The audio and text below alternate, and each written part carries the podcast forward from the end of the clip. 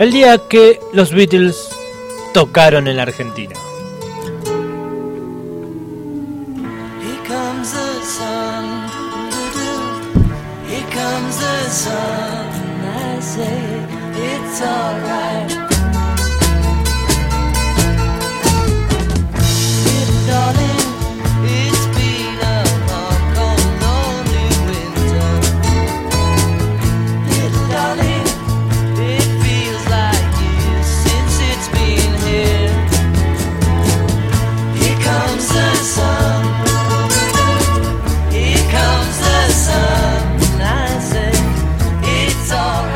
18, el 8 de julio, perdón, se cumplieron 56 años de un episodio desopilante que fue la llegada de los Beatles a la Argentina.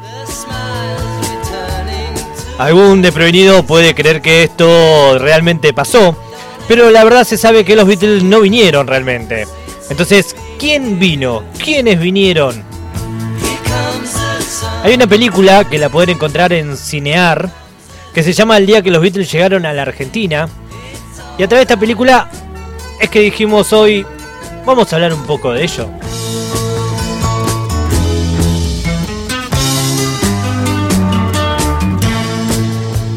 Corría el año 1964, más precisamente en marzo, y los Beatles y el mundo llegaban en blanco y negro, una de las bandas de rock internacional más importantes del siglo, ya brillaba sin pausa en todos los rincones del planeta. ¿En qué contexto lo hacía? Para entender un poco dónde estábamos situados, recordemos esa década.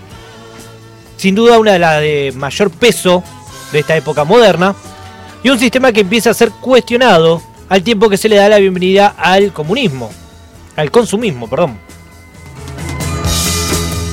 Paradójicamente, en ese momento de nuevas energías y sabidurías, como los ecologistas y su aviso, ya entonces, sobre el peligro de los agrotóxicos en el medio ambiente, estamos contextualizando un poquito qué pasaba en los años 60.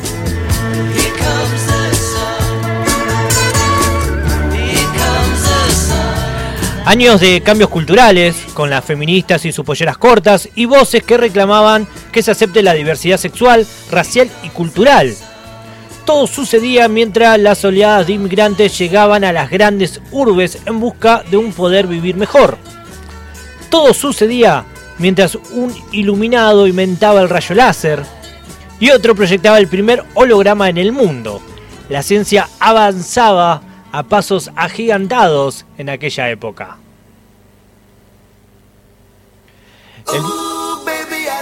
El, mismo sistema, el que se ofrecía también, eh, el mismo sistema que se le ofrecía resistencia, inventa el control demográfico, época de poetas y de hippies, el ingreso en Occidente de Buda, las medicinas integradoras de cuerpo y mente, la resistencia se expresa en marchas, huelga, protestas y desorden social. La gente se levanta contra las guerras, contra el capital, contra todo. La revolución cubana finaliza en el año 1959 y la llegada del hombre americano a la luna es en el año 1969. Es la década en donde irrumpe el nuevo rock y lo hace con cuatro jovencitos músicos de influencias de la música negra. El blues de la comunidad negra que mostraba sus primeras reacciones a tantos años de sometimiento se lo podía ver en, en Jane Brown. Martin Luther King bailaba con negros en la calle.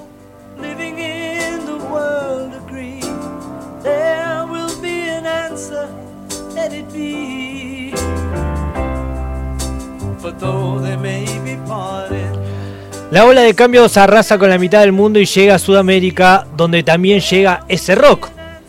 Cuando en el resto de los países el fenómeno de la Beatlemanía ya era conocido y termina de explotar con toda su fuerza tras la visita a Norteamérica de los cuatro de Liverpool, ahí entra en acción un señor dueño de un bar en Florida.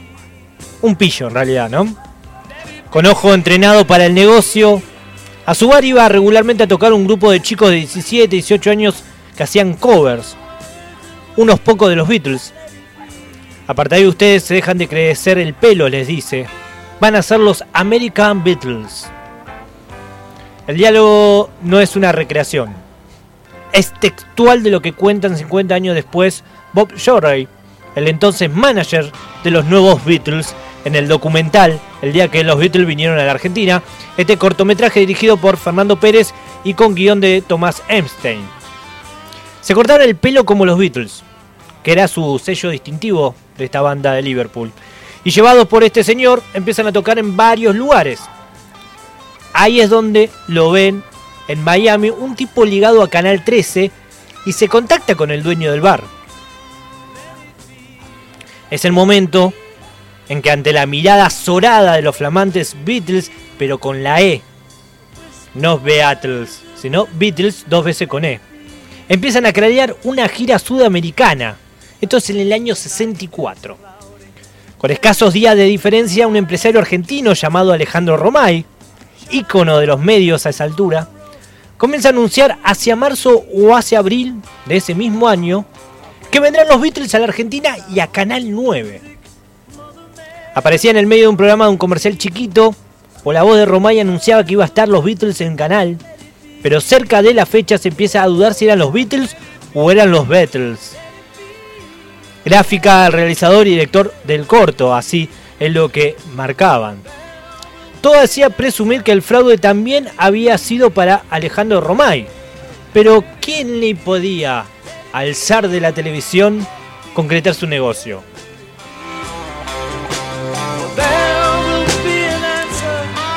Romay sigue para adelante. Pero se genera una disputa entre Canal 9 y Canal 13. Canal 13 era el original contratante. Un tipo que a la sazón parece que era un socio del abuelo. Cuando estaba investigando se lo comentó a una persona. Y dice que ese personaje es el que los vio en Estados Unidos. Y dijo que tienen que venir a la Argentina. Pero claro, cuando estaban en viaje, seguía la disputa entre los canales.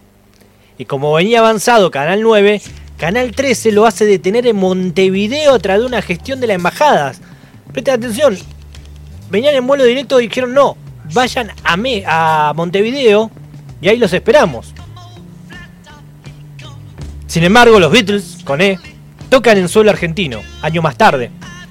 El relato de Romay a Sodo TV, el programa de conducido por Juan Castro, será el mejor guion jamás pensado para una película. Romay cuenta que los de Canal 13 arbitraron medidas legales, pero que él eligió medidas extraordinarias. Guiño, guiño. Lo llamó a Martín Caradagian, principal figura de Titanes en el ring, y le pidió que viniera con un par de roperos. Y eso hace. Acompañados con sus muchachos fornidos, caen al aeropuerto y apenas se bajan los Beatles, se lo lleva en un avión.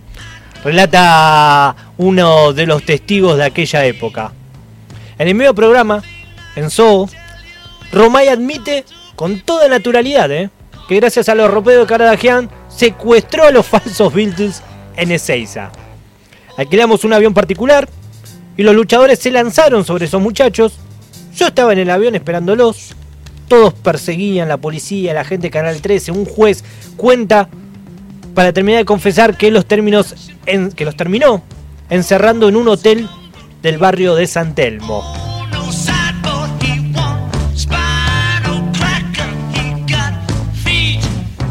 Así, Romay se los apropió. Yo los quería matar, eran un atorrante sucios. El acabó se fue cuando en pleno ensayo pidieron que se le pusiera el disco porque admitieron que no sabían cantar. Hubo mucha gente que no sabía cuáles iban a venir, hasta que llegó el día. Se presentan y salen detrás de un cartel. Y ahí se ve claramente, por supuesto, que no eran los Beatles, no eran ni Paul, ni George, ni John, ni Ringo, sino unos X que se le parecían bastante. ¿eh? Estuvieron dos o tres semanas de gira por Buenos Aires, siempre como The Beatles. Y era como una cosa media dudosa, ¿viste? La presentación tuvo sus bemoles. Mucha gente se sintió decepcionada y otra gente que estaba entusiasmada y a algunos hasta les causaba gracia.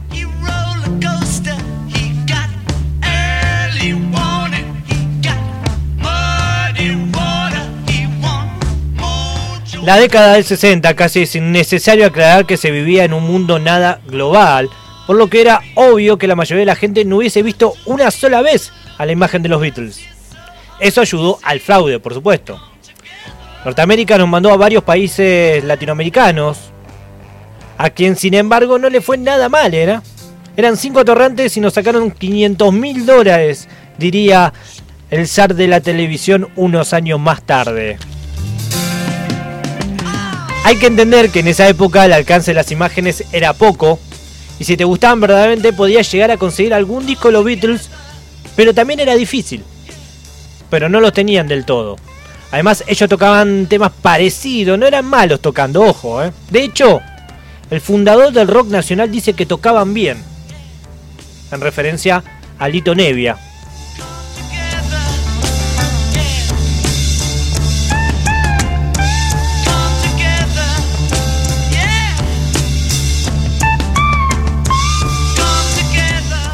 Ellos graban un disco cuando vienen a la Argentina Incluso nos enteramos que el disco es un EP y tiene 4 o 5 canciones y que hay dos que no son de ellos. En esa época había bandas que sonaban parecido, es decir, que hubo alguien que le sacó el disco, agarró dos temas de una banda X y la metió como si fuera de ellos. Así de piola eran estos muchachos.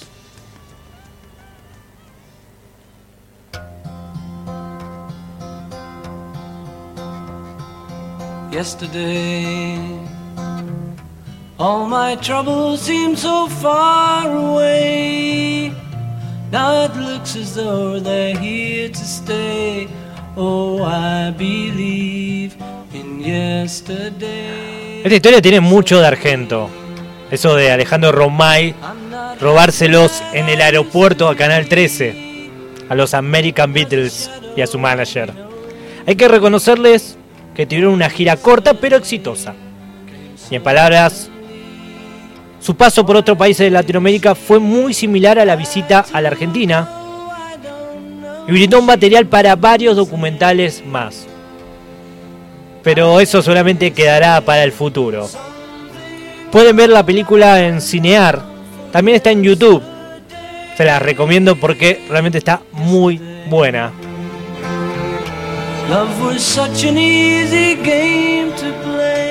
Y hoy acá en Pura Vida Radio Show queríamos recordar el día que los Beatles tocaron en Argentina.